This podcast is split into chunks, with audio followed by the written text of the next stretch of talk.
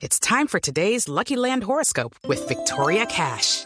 Life's gotten mundane, so shake up the daily routine and be adventurous with a trip to Lucky Land. You know what they say. Your chance to win starts with a spin.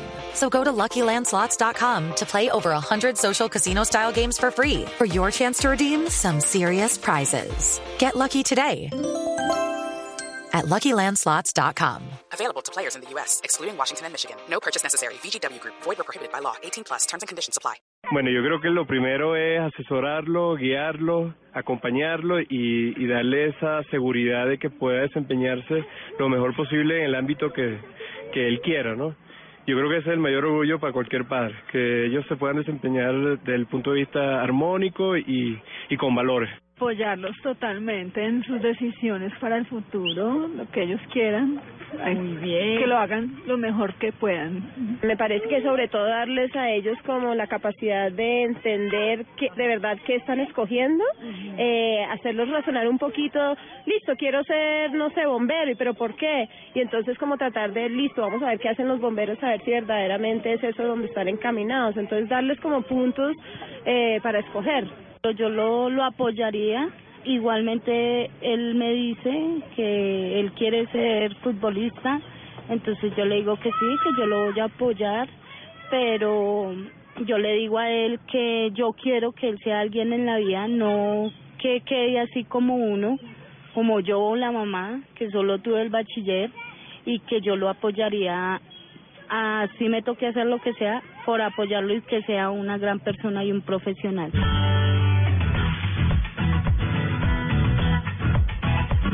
Gracias por estar con nosotros. Allí ustedes están escuchando a los jóvenes que hablan de proyecto de vida. Así presentamos este programa de fin de semana donde intentamos reunir a las generaciones, a los padres, a los abuelos, a los tíos, a los cuidadores, a los niños, niñas y adolescentes que hacen parte de la familia, que hacen parte de nuestro país. Este es un programa de responsabilidad social del ICBF, Instituto Colombiano de Bienestar Familiar, y Blue Radio. El tema de hoy es realmente interesante. El proyecto de vida, ¿qué significa? ¿Cómo ayudamos a nuestros hijos a establecer qué quieren en su vida? ¿Para qué eh, están hechos? ¿Cuáles son sus capacidades? Y específicamente también conocer de cerca del Instituto Colombiano de Bienestar Familiar esos hijos de todos, es decir, los hijos del instituto, los hijos del Estado, qué alternativas tienen para establecer su proyecto de vida. Un padre una madre tienen esa función, ayudar a crecer en responsabilidad, pero también en el futuro de nuestros hijos. Mari Carmen Cervelli, como siempre, me acompaña en esta mesa de trabajo, periodista venezolana de la Casa de Blue Radio. Y digo esto, Mari Carmen, siempre porque es interesante conocer que no solo es una realidad local, colombiana, sino pues hablar de adolescencia, de niñez, es un tema que nos compete a todos y en todos los países. ¿Cómo le va? Muy bien, Mabel. Y yo tengo que decirte que, bueno, uno siempre tiene que hablar de uno. A mí nunca me preguntaron, mi mamá nunca me preguntó qué quieres hacer. Yo siempre supe que quería ser periodista. El problema era cómo lo iba a lograr en las condiciones socioeconómicas en las que me encontraba y todo lo demás. Y la verdad es que mis papás siempre me ayudaron en ese sentido. Y cuando hablamos de proyecto de vida, yo creo que esto no termina nunca. Comienza en la adolescencia, pero uno siempre tiene una meta, un camino a seguir, hasta dónde llegar, qué es lo que uno quiere en la vida, ¿no? Sí, esa pregunta que le hacen a los niños a las niñas y adolescentes, eh, ¿qué quieres ser cuando grande? Vale esa pregunta, porque esa pregunta ayuda a estructurar no solo los deseos, sino las capacidades, lo que tienen los niños en su mente, aquello de yo quiero ser policía, yo quiero ser enfermera, ¿qué hay alrededor que les está ayudando a edificar ese deseo? Y también hay que hablar de el ejemplo. Si yo tengo un papá médico, un papá abogado, ¿qué influencia tiene mi hogar en esas decisiones? En fin, el tema de hoy es ese, así que papás, jóvenes, y nuestros niños también que siempre están allí escuchándonos en Blue Radio. Bienvenidos a nuestro programa Generaciones Blue. Elegir un proyecto de vida ayuda a planificar las metas a corto y largo plazo. Esto es clave. Metas a corto y largo plazo. A luchar por ellas, a encauzar la energía de forma positiva. Además, el saber a dónde va y cómo va a hacerlo hará que se sienta nuestro hijo, nuestra hija más segura, seguro de sí mismo y que desarrollen además una alta autoestima. Por eso es importante que los padres ayuden a su hijo adolescente en toda esta tarea. Presentamos a nuestros expertos, a quienes nos van a guiar en este camino. Ana María Ferguson Talero, abogada, especialista en Derecho Constitucional, magíster en Derecho y directora de Protección del Instituto Colombiano de Bienestar Familiar. Bienvenida.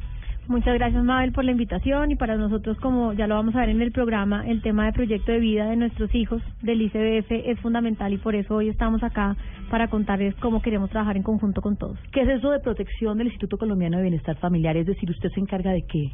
La Dirección de Protección se encarga de tres temas fundamentales. El tema de restablecimiento de derechos de los niños, las niñas y las adolescentes, es decir, cualquier niño que tenga sus derechos vulnerados eh, por maltrato, abandono, violencia, lesiones, eh, inicia un proceso de restablecimiento de derechos con nuestros defensores de familia y la dirección a mi cargo se encarga de dar la línea técnica a nivel nacional para que esos procesos se lleven de la mejor manera y bien sea los niños puedan ser reintegrados a su hogar o sean declarados en adoptabilidad. El segun, la segunda subdirección tiene que ver precisamente con la subdirección de adopciones, que maneja todo el proceso de adopción de aquellos niños, niñas y adolescentes que por diferentes circunstancias no pudieron volver a su hogar y a quienes podemos garantizarles su derecho a tener una familia con aquellas personas que de manera amorosa y desinteresada quieren brindarle esa oportunidad.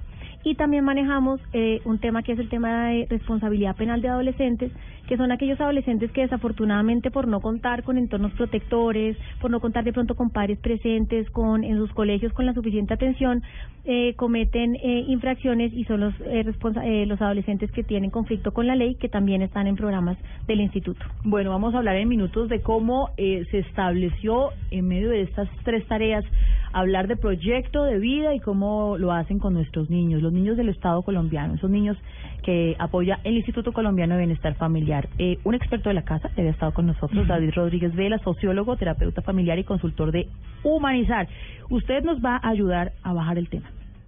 Esto quiere decir para todos los papás, para los jóvenes, no solo los del Estado, los de todos, sino ellos que nos están escuchando, yo cómo ayudo a mi hijo a hacer un proyecto de vida. ¿Eso qué es?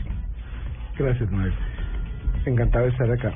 A mí me gusta, como comenzaste cuando dijiste que la pregunta generadora de la inquietud es ¿qué quieres ser cuando grande? A mí hay otra pregunta que me gusta hacer a los chicos y es ¿qué verás cuando hayas hecho lo que quisiste venir a hacer? A ver, ¿qué Llevarnos un verás? poquito más lejos. ¿Qué verás cuando hayas hecho lo que quisiste ser? Ajá. Cuando cumpliste esa etapa, ¿qué vas a ver ahí? Sí, por ejemplo, tú dijiste el ejemplo, quiero ser policía. ¿Qué verás cuando hayas hecho lo que quieres hacer como policía? Por ejemplo. ¿Qué verás? Entonces, ¿qué verá él? Entonces, eh, ahí es cuando aterrizan, porque una cosa es, quiero ser policía, entonces me veo con el uniforme. Y de pronto, ¿qué me veo haciendo? Entonces veo que otras personas me obedecen. Pero lo que yo quiero al final es que me obedezcan, o qué es lo, cuál es la huella, en qué se va a notar que yo estoy siendo feliz con lo que vine a hacer. Ah, ¿vio? ¿En qué se va a notar? Entonces lle- lle- los llevamos al sentido. Claro. Al sentido, no solo porque al principio sirve que tengan la identificación, quiero ser médico.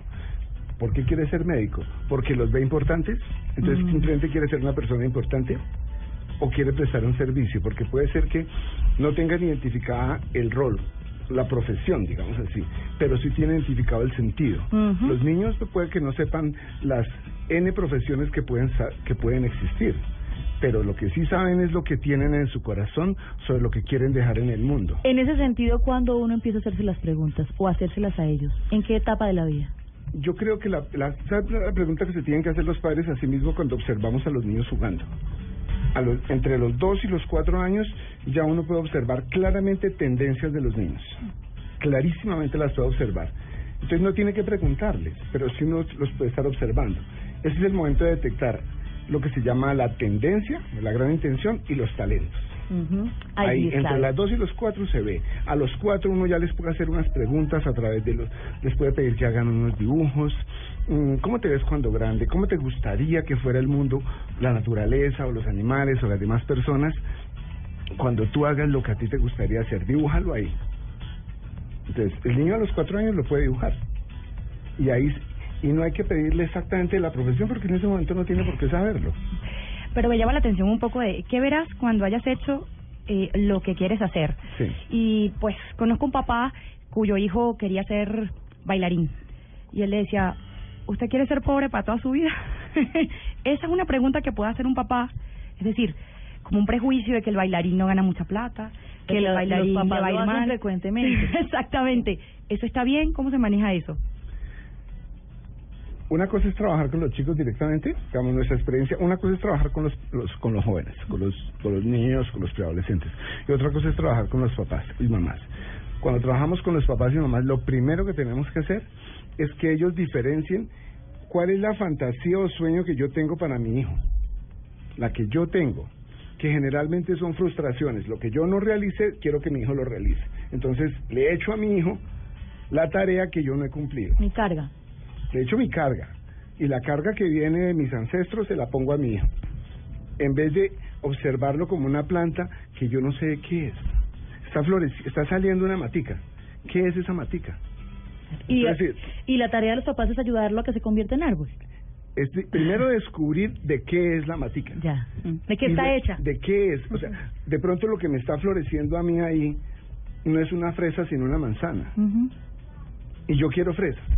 Pero resulta que mi hijo es una manzana. Entonces yo tengo que descubrir qué es para que florezca en lo que él es y no en lo que yo quiero que sea. Muy bien. Bueno, doctora Ana María, el contexto de los niños del ICF es distinto porque ¿dónde está ese papá y esa mamá? ¿Usted qué se ha encontrado? ¿Cómo, cómo ellos empiezan a establecer ese proyecto de vida cuando no existe ese acompañamiento? Bueno, Mabel, pues eh, digamos que es, eh, es una realidad y nosotros tenemos muchos niños, niñas y adolescentes que nunca fueron adoptados. Más o menos hoy en día tenemos 5.200 eh, ya adolescentes que, que no fueron adoptados y lo que nosotros tratamos de hacer con ellos es un trabajo en dos vías. Ellos están en hogares sustitutos o en nuestras instituciones que realmente juegan ese rol pues los hogares sustitutos efectivamente las madres con sus familias y también con sus hermanos sustitutos o las instituciones eh, juegan ese rol de, pro- de protección y de padre o madre. Nosotros tenemos enlaces de proyecto de vida en todas nuestras eh, regionales y nos ayudan a empezar a revisar con ellos más o menos desde el grado noveno cuáles son sus intereses, cuáles son sus aptitudes para poder encaminarlos a establecer cuál es el proyecto de vida que quieren tener. En esto, pues básicamente hasta el momento el ICF había tenido un enfoque eh, estrictamente en el tema de formación, buscando alianzas con el SENA y con algunas universidades eh, se consiguieron los recursos para poderles eh, pagar a ellos las carreras. Y ahora lo que queremos es precisamente ampliar esa visión porque el proyecto de vida no solamente implica una formación técnica, tecnológica o universitaria, sino muchos tienen un proyecto de vida que como lo decía el doctor, puede ser que eh, lo que él quiere inicialmente crecer, de pronto él tiene ilusión de ser un artista, de ser bailarín y nos hemos encontrado incluso con unos deportistas grandiosos. Entonces lo que nosotros queremos ampliar con esta nueva visión de proyecto de vida es realmente reconocer cuál es la aptitud, el sueño de este de estos adolescentes y cómo nosotros en, del ICF con el apoyo de la sociedad podemos garantizarle cumplir ese sueño. Proyecto de vida, el tema hoy en Generaciones Blue. Al regresar les tenemos un testimonio de un joven, un hijo de todos, del Instituto Colombiano de Bienestar Familiar, que estableció su proyecto de vida y hoy es un adulto exitoso y nos contará en minutos cómo lo hizo. Volvemos. Ya regresamos con Generaciones Blue. Estamos cambiando el mundo. La voz de todos y todas está en la calle y también está en Generaciones Blue. Sistemas. Siempre me han gustado los sistemas y pues mi papá hacía eso. Yo quiero ser piloto porque me gustan mucho los aviones y siempre quería ah, ah, investigar cómo hacen para que cómo hacen para que vuelen y los viajes y eso. Quiero estudiar relaciones internacionales y lenguas modernas. Actualmente hablo cinco idiomas y mi meta personal es llegar a hablar siete, incluyendo uno que no utilice mi mismo alfabeto. Actuación. Pues la actuación me gustó desde que me me metí a una fundación y allá me llevaron a actuar.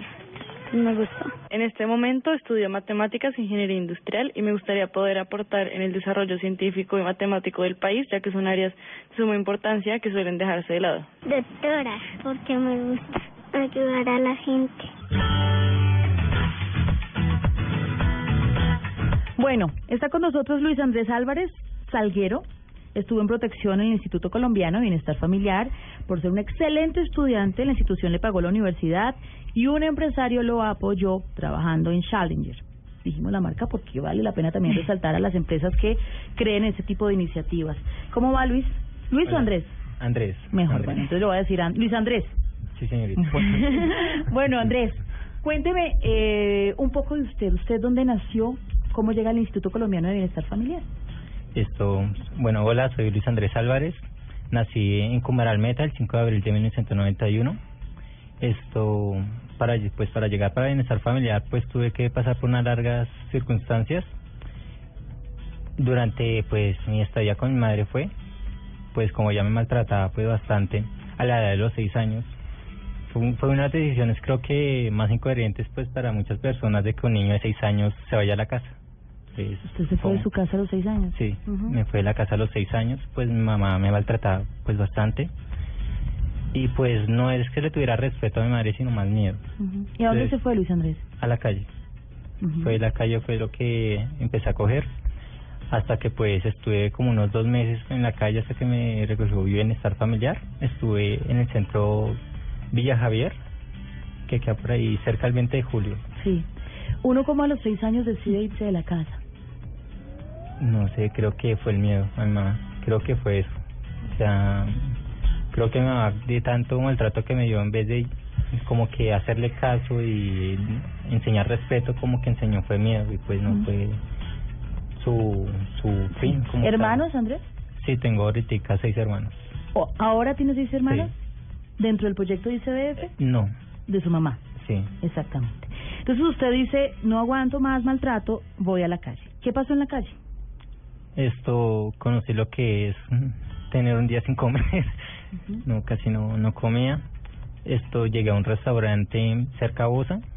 Una señora pues me dijo pues que podía estar lavando platos y que así me daba la comida y yo le dije listo. Después de un tiempo de estar ahí la señora me dio confianza y de ahí pues dormía en el restaurante como tal y pues yo tenía el desayuno, almuerzo y comida pues yo lo que tenía que era hacerle el aseo, pues, barrerle todo y pues como tal lavarle la losa. Después de pago pues me hace estadía. Después de ahí pues a los dos meses llegó llegaron los policías. ¿La señora los llamó? Esto no, llegaron a comer ahí los policías. Entiendo. Entonces dijeron que es ¿Qué hace este niño aquí? Exactamente, sí. Entonces dijeron que si eso no, no es un niño, eso es secuestro. Por parte de la señora. Sí. ¿Y qué dijo la señora? Y pues dijo, no, pues que andaba en la calle y pues me dio posada. Pues le di posada pues como tal y pues el chico pues parece ser honesto. Sí, perdón, le pregunto. Pero usted está trabajando en el restaurante. Sí. Claro. ¿Tenía cuántos años?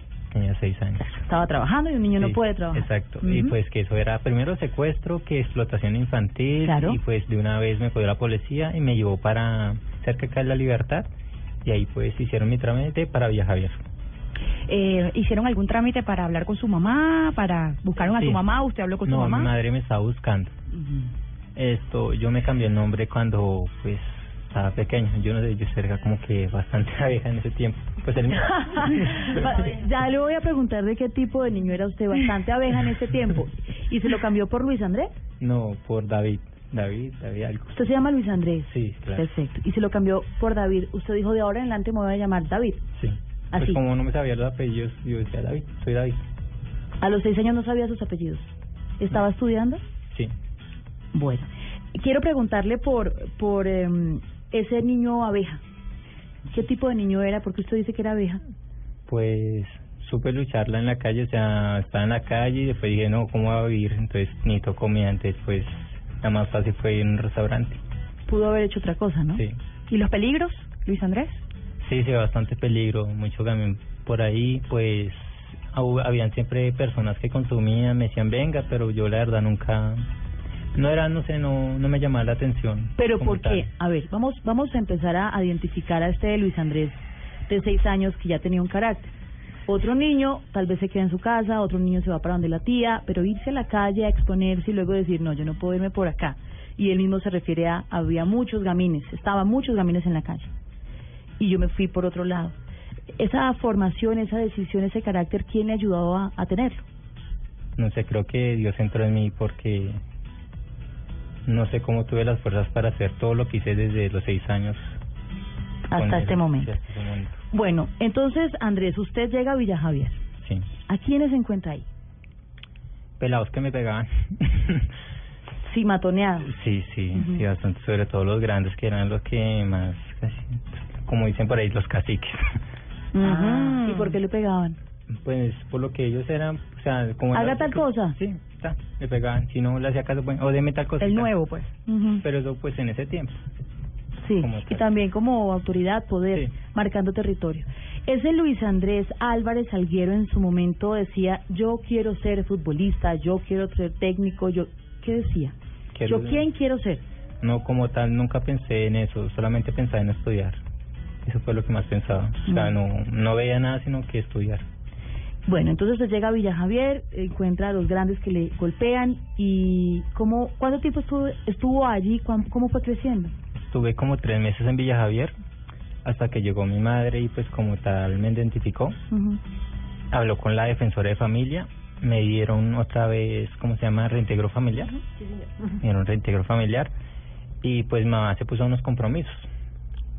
Suponía que los cumplía todo y bueno, hicimos el proceso. Cuando llegué a la casa me tenía la losa lista para lavar, pues como castigo por haber dicho Sí, por haber, había, pues, por haberla lo que le- juzgado y y- perfecto, entendemos. Sí, fue uno de los peores castigos porque había mucha losa. Me acuerdo muy bien. bueno, Luis Andrés, entonces regresa usted a su casa y empieza a hacer las tareas de la casa, es decir, ayudar a la mamá en lo que tendría Sí. que hacer. ¿Y esta mamá cómo se comportó? Al principio, pues como el castigo de primero de lavar la losa, pues unos días no me tocó para nada, pero después ya como pasado un mes ya empezó otra vez con, con lo mismo, regañándome, sobre todo pues más maltrato psicológico que el físico. Después de eso ya fue el físico porque pues no sé si fue por la vida de mi madre, porque pues mi madre tuvo una, pues una mamá que fue pues guerrillera, bueno mamá, una madrastra que fue guerrillera y pues los maltrató bastante, hasta casi los mata una vez que me comentaba que esto la madrastra le, le iba a echar candela y si no llega el papá, ella muere y Claro. pues no estuviera acá.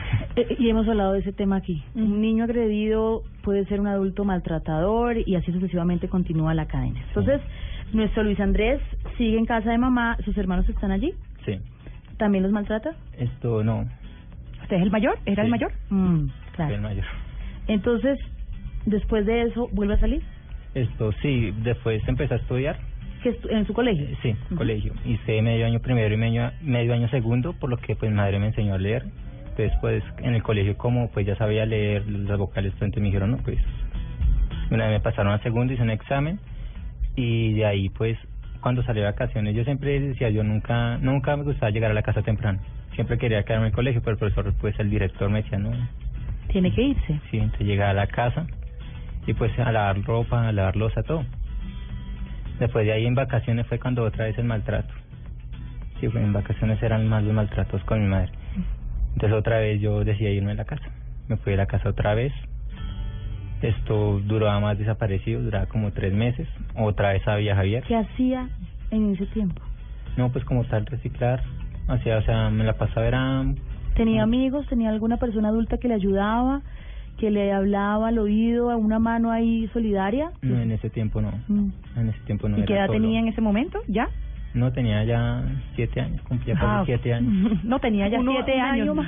Yo pensaba que tenía unos trece o algo así. Siete años. Entonces, tres meses y regresaba, tres meses y regresaba. Esa experiencia de calle y volver a casa, eh, ¿qué, le, ¿qué le mostró a usted del mundo? ¿Qué sentía usted? Que a, ¿A dónde pertenecía? ¿En qué lugar? ¿Qué iba a ser de usted en el futuro? Pues cuando uno es pequeño, no, la verdad, uno piensa dónde es. Es lo que le tocó. Sí, sí, como tal. Entonces siempre veía a las demás que tenían, pues, vivían felices como tal. Y pues con mi madre no era, la verdad, no, no tenía lo que quería. O sea, no tenía como ese amor, ese, ese aprecio como las demás personas tenían, como los demás niños lo tenían. Ujú. ¿Y su papá, Luis Andrés? Ese no lo conocí. No lo conoció, no lo conoció todavía. No.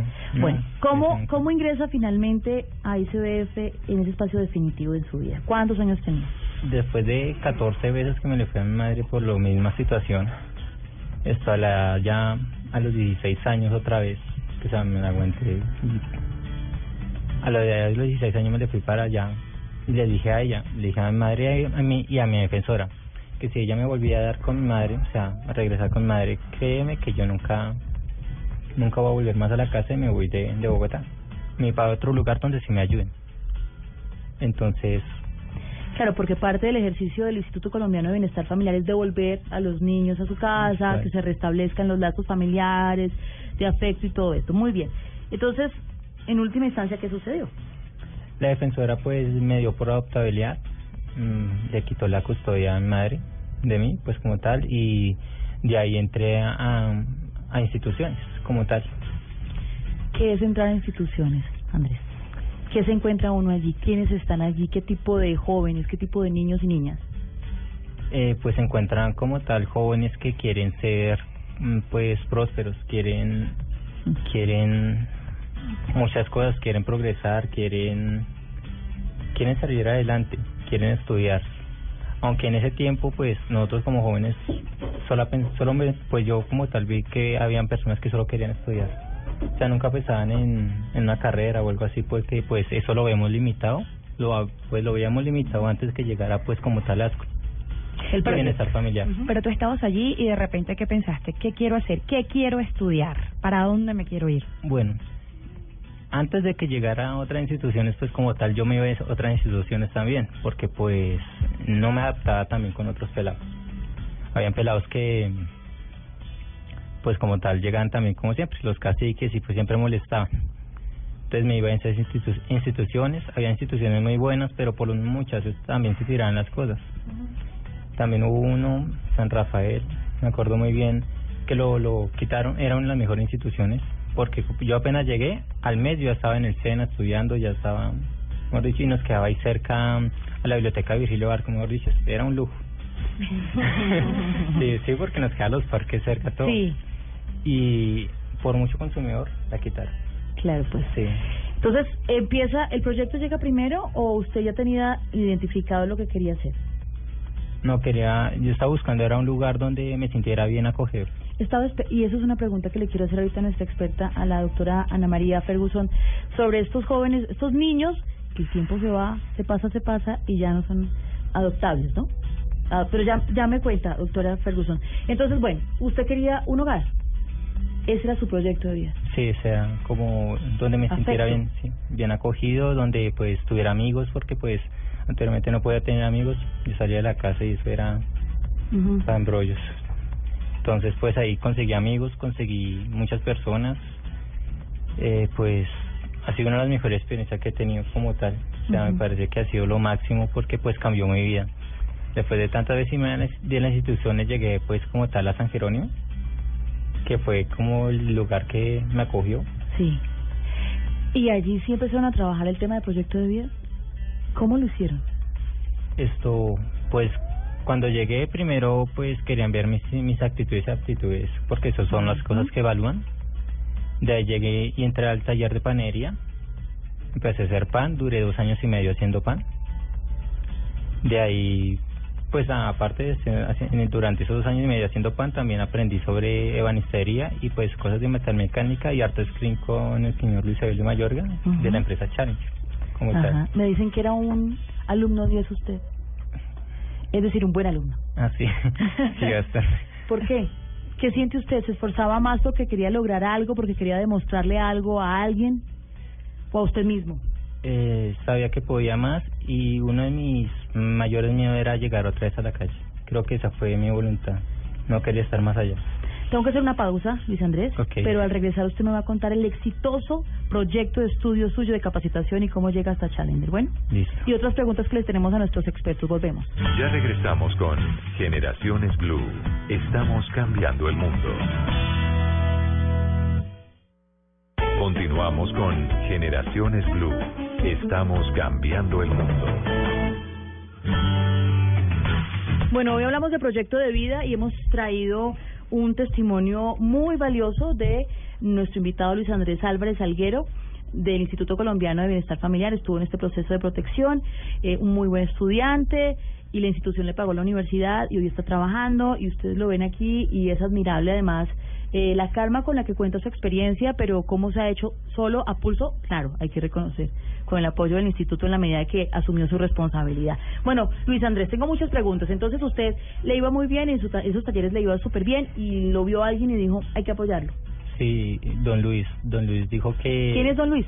Don Luis es el presidente como tal de la Fundación Challenger, Sí. que es la que ha apoyado la parte de talleres de allá, de San Jerónimo. Entiendo. ¿Y cómo llega usted después allá? Esto, con el arte screen, cuando estaba en talleres de arte screen, don Luis me decía que voy a dejar sin trabajo a todos porque yo siem- siempre me la pasaba en todo lado, o sea, estaba en panadería, estaba pues en manicería y también estaba como celador, en papelería, que hacía de todo. Entonces siempre me decía, usted le va, a, qui- le va a quitar el trabajo a todos. O sea, lo llevo a mi empresa y le quita también a todos el trabajo. Entonces ese fue como uno de los que me apoyó, me dio la mano. Ajá. ¿Qué está haciendo hoy Luis Andrés? Yo ahorita soy técnico electrónico. Se capacitó Sí. y está trabajando. Sí, estoy trabajando también allá en Chali. Tiene 24 años. ¿Cumplió su sueño o tiene, me imagino, pues tiene otros sueños? Sí. Pero los primeros, Los primeros. El de la familia. El de crear una familia. Ese siempre ha sido mi primer sueño. ¿y cómo lo logró? No, todavía no lo he Está en ese proceso. Sí. Ese es su primer pro- su primer eh, tema y objetivo en su proyecto de vida. Luis, gracias. Ya le voy a seguir preguntando porque tengo varias inquietudes. Número uno, eh, a ver, doctora Ana María Ferguson, ¿es clave aquí el interés de entidades y empresas que ayudan y colaboran para los niños de todos los colombianos? De acuerdo, en ese, ese punto es fundamental. Nosotros tenemos 5.200 Luises que están esperando cumplir sus sueños y desde el ICBF pues tenemos unos recursos que efectivamente son limitados y con esos recursos y con la alianza que tenemos con el SENA podemos pagar algunas universidades y podemos lograr que tengan formación técnica o tecnológica. Pero sus sueños no paran ahí, tal como lo, como lo menciona Luis. Y en este momento, pues más o menos en un mes vamos a convocar a todas las empresas y a las áreas de responsabilidad eh, social de las empresas para que se vinculen, vean el talento que tienen estos niños y creo que todos al oír a Luis eh, y que esto se replica en todo, ven las ganas que ellos tienen. No hay, nosotros tenemos, conversando con el director de ICETEX, le contábamos el índice de deserción que tenemos de nuestros estudiantes y es bajitico, es más o menos un 10%, que es realmente bajo y a veces se da porque las, en algunos casos pues no lograron la adaptación, como puede ser normal, pero realmente cuando se les da a ellos la oportunidad de tener acceso a estudios, eh, formación técnica, tecnológica o a desarrollar su proyecto de vida en áreas artísticas o en áreas deportivas, lo logran. Incluso no solamente los que están declarados en adoptabilidad en nuestras instituciones de vulneración, donde están todos los de restablecimiento de derechos, sino también los jóvenes que están en este momento en, en el sistema de responsabilidad penal de adolescentes, ellos también, y hay aún más importante para ellos, restablecer un proyecto de vida, porque ya tuvieron un conflicto con la ley, ya tuvieron una problemática y ellos sí que saben qué es lo que implica irse por el camino equivocado y cuando les damos también las oportunidades para que ellos eh, re- vuelvan a encauzarse, lo aprovechan mucho más. De hecho, hace dos semanas eh, estuvimos estuvimos dos de los jóvenes que están en responsabilidad penal eh, eh, concursando en, Estados Unidos en un concurso de Hapkido y quedaron en el segundo y en el cuarto lugar. Entonces, cualquier oportunidad que les demos a ellos realmente lo hacen con el- todo el corazón y todas las ganas porque no han tenido esas oportunidades. Doctora Ana María, estos 5.200 niños están declarados en adoptabilidad. Sí. ¿Se le da la beca al niño que llega a los 18 años y no es adoptado? O sea, ¿es a la- quien se le da la oportunidad? Exactamente. Ah, ok. Exacto. Los, los que están en adoptabilidad, las, las, o los adolescentes y jóvenes que están en adoptabilidad, que no fueron adoptados, no, el, el papá y la mamá es el ICBF.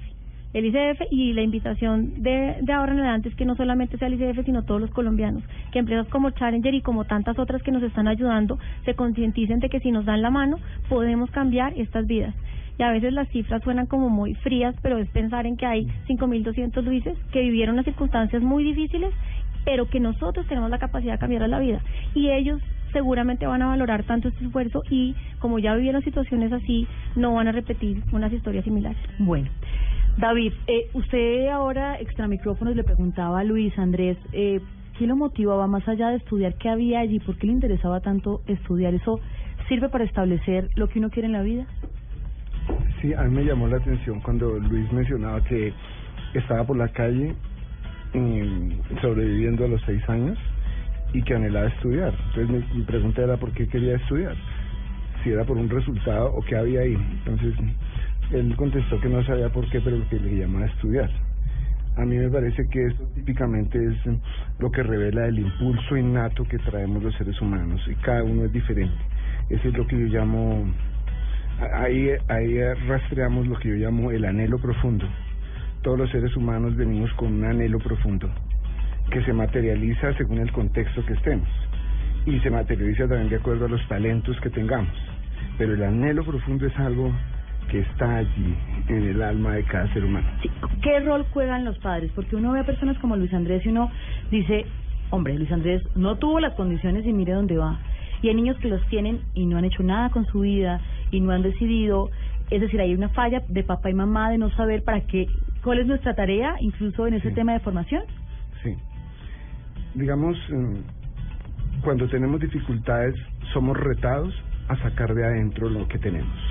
Cuando no somos retados y no tenemos que ser retados con agresión, porque algunas familias, algunas personas dicen, lo voy a tratar duro y lo voy a poner, se la voy a poner difícil para que se supere con aquello de que solo en las dificultades, no, pero son las dificultades mismas de la vida sin que se las pongamos adicionales, son suficientes. Tenemos suficientes retos en la vida frente a los cuales la labor de papás, mamás y cuidadores es escuchar y sentir, sobre todo sentir qué es lo que para el chico es retador, porque puede que no sea el reto de el reto de sobrevivir, pero sí es el reto de sacar lo que traes adentro. Cuando afuera todo el mundo te lo define, porque digamos la familia tiene una una serie, todos los de la familia están en una profesión, voy a seguir con el ejemplo, todos abogados, entonces se la pusieron fácil para abogados y él de pronto tiene un talento en el cuerpo, para crear a través del cuerpo. Pues ese ese clan de abogados desde tres o cuatro generaciones atrás que le que le crean el camino a él para que sea un abogado, se vuelve el reto más complejo que él tiene que enfrentar. Su propia familia se vuelve el peor reto, en ese sentido que pudiéramos decir de comodidades, porque tiene que expresar lo suyo en un ambiente adverso, ya no en la calle buscando la comida, sino en la casa buscando el espacio para ser quien vino a ser. Su sentido, su significado. ¿Yo qué hago en este mundo? ¿Qué lo trae? a la edad que sea. Mari ¿y qué pasa cuando un adolescente tiene un interés, tiene un proyecto de vida, tiene una idea más o menos de qué quiere hacer, pero hay circunstancias que no lo permiten y está con su papá y su mamá? ¿Cómo se maneja eso? ¿Cómo, por ejemplo, un papá puede, le dice, no se puede, más adelante, yo ahora no te puedo ayudar? ¿Cómo se maneja eso? Listo. Yo creo que hay que hacer unas distinciones aquí, digamos, entre propósito de vida y proyecto de vida. A mí me gusta hacer la comparación con, con el tiro al arco, ¿no? Eh, Jalil Gibran en un libro tiene una metáfora bellísima que dice que los hijos son como una flecha y los padres son el arco que tiembla la flecha. Pero entonces la pregunta es, ¿cuál es el objetivo? ¿Hacia dónde se debe dirigir la flecha? ¿Quién define ese objetivo? Entonces, si se lo definen los papás, entonces usted tiene que ser esto, tiene que ser aquello, pues esa no es. Digamos, ahí es el reto de la sabiduría de los papás de identificar cuál es el impulso, leer la voluntad de Dios, si lo queremos ver así, de cuál es el objetivo de Él. Porque la flecha como tal es el ser humano, que tiene talentos y que tiene un anhelo profundo. Pero a los tres años, ¿cómo se identifica eso?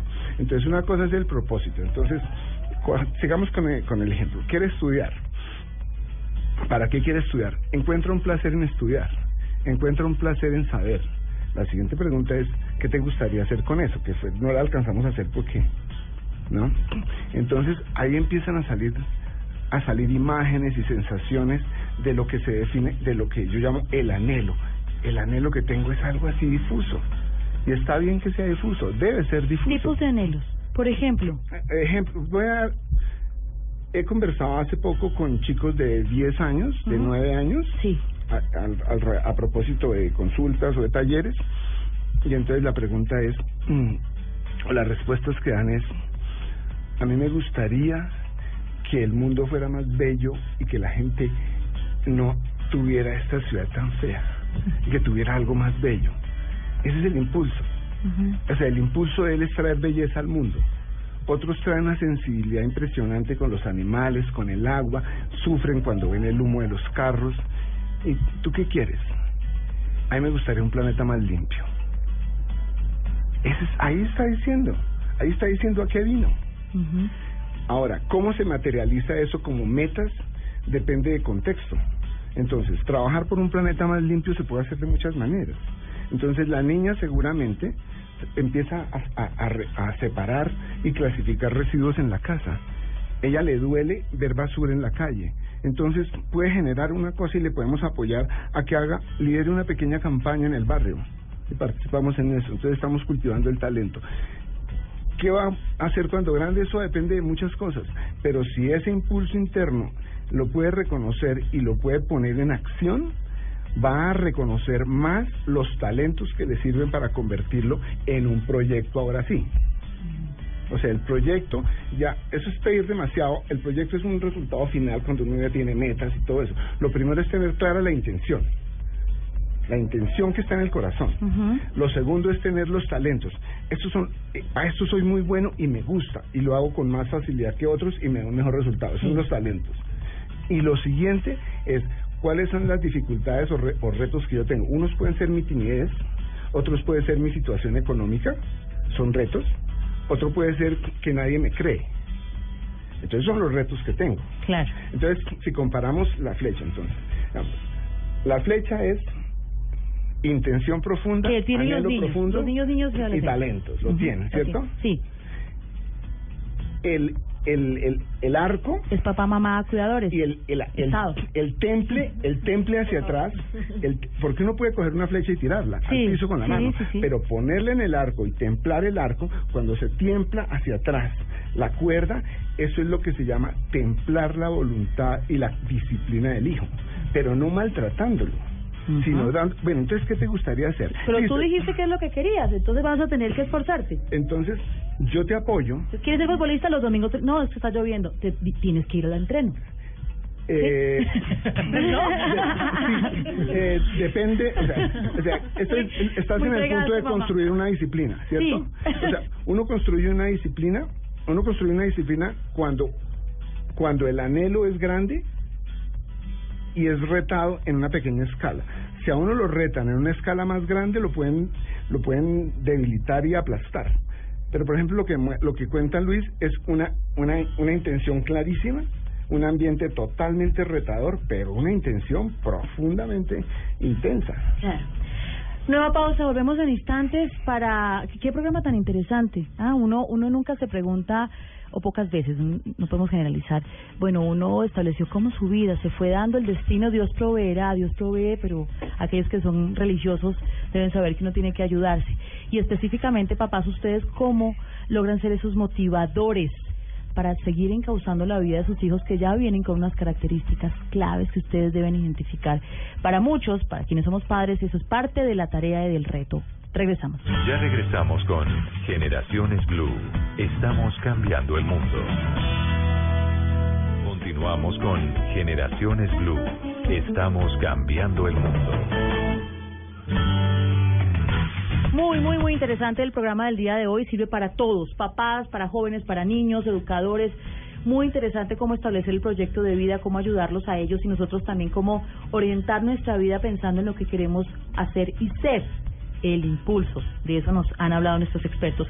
En el bloque final quiero preguntarle, doctora Ana María Ferguson, sobre eh, cómo ustedes logran incluir en este tema de formación y de capacitación y proyecto de vida en el ICDF, por ejemplo, las artes. Bueno, precisamente eso es lo que queremos hacer ahora y es que con tanto con nuestros operadores, las instituciones y con las madres sustitutas estamos identificando que muchos de nuestros jóvenes tienen grandes talentos. Y lo que estamos buscando es hacer alianzas con eh, fundaciones que puedan ayudarnos a desarrollar sus destrezas en la, en la actuación, en el baile, en la música y ya hemos tenido grandes ejemplos. Por ejemplo, tuvimos en el Valle del Cauca eh, una joven que logró tener una oportunidad para estar en una escuela de danzas, empezó siendo bailarina y hoy en día incluso su vida dio un salto grande y hoy está como es, es modelo. También estamos trabajando para crear orquestas y que ellos puedan desarrollar también sus actividades eh, culturales al interior de las instituciones y hemos también encontrado otro mundo importante que tiene que ver con el deporte y algunos ya son tan buenos que eh, tenemos algunos becados en el exterior, en universidades en el exterior para poder desarrollar sus capacidades deportivas. Bueno, eh, estamos llegando al final. Quiero que me diga, yo soy una empresa, me encantó el programa de hoy, quiero apoyar a esos niños y esos jóvenes. ¿Qué hago? vincular, llamar al ICBF, comunicarse directamente con mi dirección eh, o de que es la dirección de protección y mi correo electrónico es ana.ferguson@icbf.gov.co. Ana.ferguson con doble S con doble S arroba ICBF icbf.gov.co. Igual lo tenemos aquí, vamos a ponerlo en nuestras redes sociales, a, a dárselos a todos ustedes si les interesa. Y yo quiero también que eh, nuestro experto David Rodríguez nos diga sobre cómo ha cambiado el mundo. Antes un papá decirle que su hijo iba a ser mm, músico. Eso, pues a ver, voy a pagarte una universidad para que vayas a ser músico, eso no tiene sentido. Pero ahí está el sentir, su impulso. ¿Cómo hacemos los papás para entender esos, esas motivaciones? Yo creo que hoy en día ya no hay que convencerlos desde una exhortación. Simplemente miren unos cuantos ejemplos. Miren a Messi y miren a Hans. Entonces, Niños que fueron descubiertos su talento tempranamente y los papás se concentraron en apoyarlos. Para no hablar de muchísimos otros Mariana ejemplos. Pajón, cercana. Mariana Pajón tiene una historia bellísima y lo decimos rápidamente. Mariana tuvo la actitud, la aptitud y sus padres lo identificaron muy rápido. Siempre lo han reconocido. Su mamá todos los fines de semana la acompañó y es una de las más grandes deportistas de este país. Ahora distingamos una cosa. Una cosa son estos dos ejemplos o tres que, que acabamos de mencionar, que son ricos y famosos, pero hay otra forma de realizarse que no necesariamente es ser rico y famoso. Porque se puede ser feliz sin ser rico y famoso. Y de hecho, ese es el destino de todos los seres humanos. Que está truncado por las circunstancias, sí. Pero el destino es realizarnos y prestar un servicio y ser feliz haciéndolo. Usted me acaba de dar una cifra sobre la empleabilidad en los próximos años. Muchos papás sueñan y se endeudan para que sus hijos sean profesionales universitarios y tal vez esa profesión no es la que ellos necesitan o quieren. cifras del director del, del proyecto revolucionario de la educación en Finlandia, o sea, un líder en el tema. No la tengo exacta, pero la proporción es más o menos que la, la empleabilidad, la capacidad de absorción de empleos de personal calificado va a ser solamente del 30%. Entonces, el 70% de los profesionales del mundo están, están destinados a qué? Es hora de que pensemos no solamente en términos de titulación profesional, sino en términos de realización personal y de inventarnos muchísimos servicios. Yo soy bueno para esto y para esto que soy bueno, yo tomo de aquí, tomo de allá y lo convierto en un servicio que es útil para la humanidad y de eso vivo. Muy bien. Muchas gracias por estar con nosotros aquí y quiero que nuestro invitado, que ha estado escuchando también todo el programa y lo hemos escuchado a él, nos dé la conclusión para los para los jóvenes. ¿Cómo identifican los jóvenes, oiga Luis Andrés, lo que sienten, lo que quieren hacer en su vida? ¿Cómo, cómo escuchan ese interior? ¿Qué cree usted? Su intuición, seguir su intuición. Eso es lo que pues a mí me ha llevado a seguir adelante y pues avanzar sobre todo en todos los logros que me he propuesto. Yo soy mamá de usted también porque eso es lo que nos dice siempre el ICDS. Me Y siento, yo. También. Oiga, me siento muy orgullosa. Lo felicito. Súper bien. Lo Eh. felicito, me siento muy, muy orgullosa de usted. No hice nada para que usted llegara hasta ese lugar, lo hizo usted con la compañía que ha tenido el instituto en, en este momento y pues lo queremos seguir viendo eh, cumpliendo sus objetivos. Sí, otro mensaje también para los jóvenes también que con actitud, aptitud y sobre todo responsabilidad y una de las principales es perseverancia, porque en la vida no es fácil y pues cada día se nos pone difícil, pero con estas herramientas créame que vamos vamos a crecer. Y usted sí que sabe eso, de que la vida no es fácil. Otros la tienen mucho más fácil y muy bien. Bien pueda. Nuestro experto además quiere invitarnos para eh, un taller abierto eh, sobre orientación, especialmente padres de familia. Orienta a tu hijo en su propósito de vida. ¿Cómo es y dónde? Va a ser el, el 2 de agosto uno y el, y el 8 de agosto el otro. La publicidad está, el anuncio exacta de todas las condiciones. No, vale 70 mil pesos solamente. Dura cuatro horas, es dirigido a mamás, papás y cuidadores. Encuentran la información en Facebook en Humanizar Global. Bueno, Pueden entrar bien. a Facebook y en Humanizar Global lo encuentran. Gracias a todos por estar con nosotros. Recuerden que el Instituto Colombiano de Bienestar Familiar también pone los programas en la página en internet. Si ustedes quieren consultarlo, recomendarlo a alguna amiga, a familiares, a su mamá, a- es decir, si quieren saber más, pueden visitar esa página y a nosotros también en nuestra página de Blue Radio. Nos vamos, nos despedimos. Gracias a todos. Directora, gracias. Muchas gracias. Luis Andrés, gracias. Muchas gracias Cuídese mucho. Igualmente. Pórtese bien. Sí, claro. Ya se ha venido portando bien. Ya se porta Sí. bien, ma, a ver. Gracias, eh, doctor David. Que vuelva. Gracias. Nos vamos, Mari Carmen. Así es, bueno, a pensar en su proyecto de vida, papá. y mamá. el nuestro también. En el nuestro también, porque así ya estemos eh, realizados. Es clave también seguir est- estructurando nuestros sueños. Con eso nos despedimos. Adiós. El ICBF y Generaciones Blue. Estamos cambiando el mundo.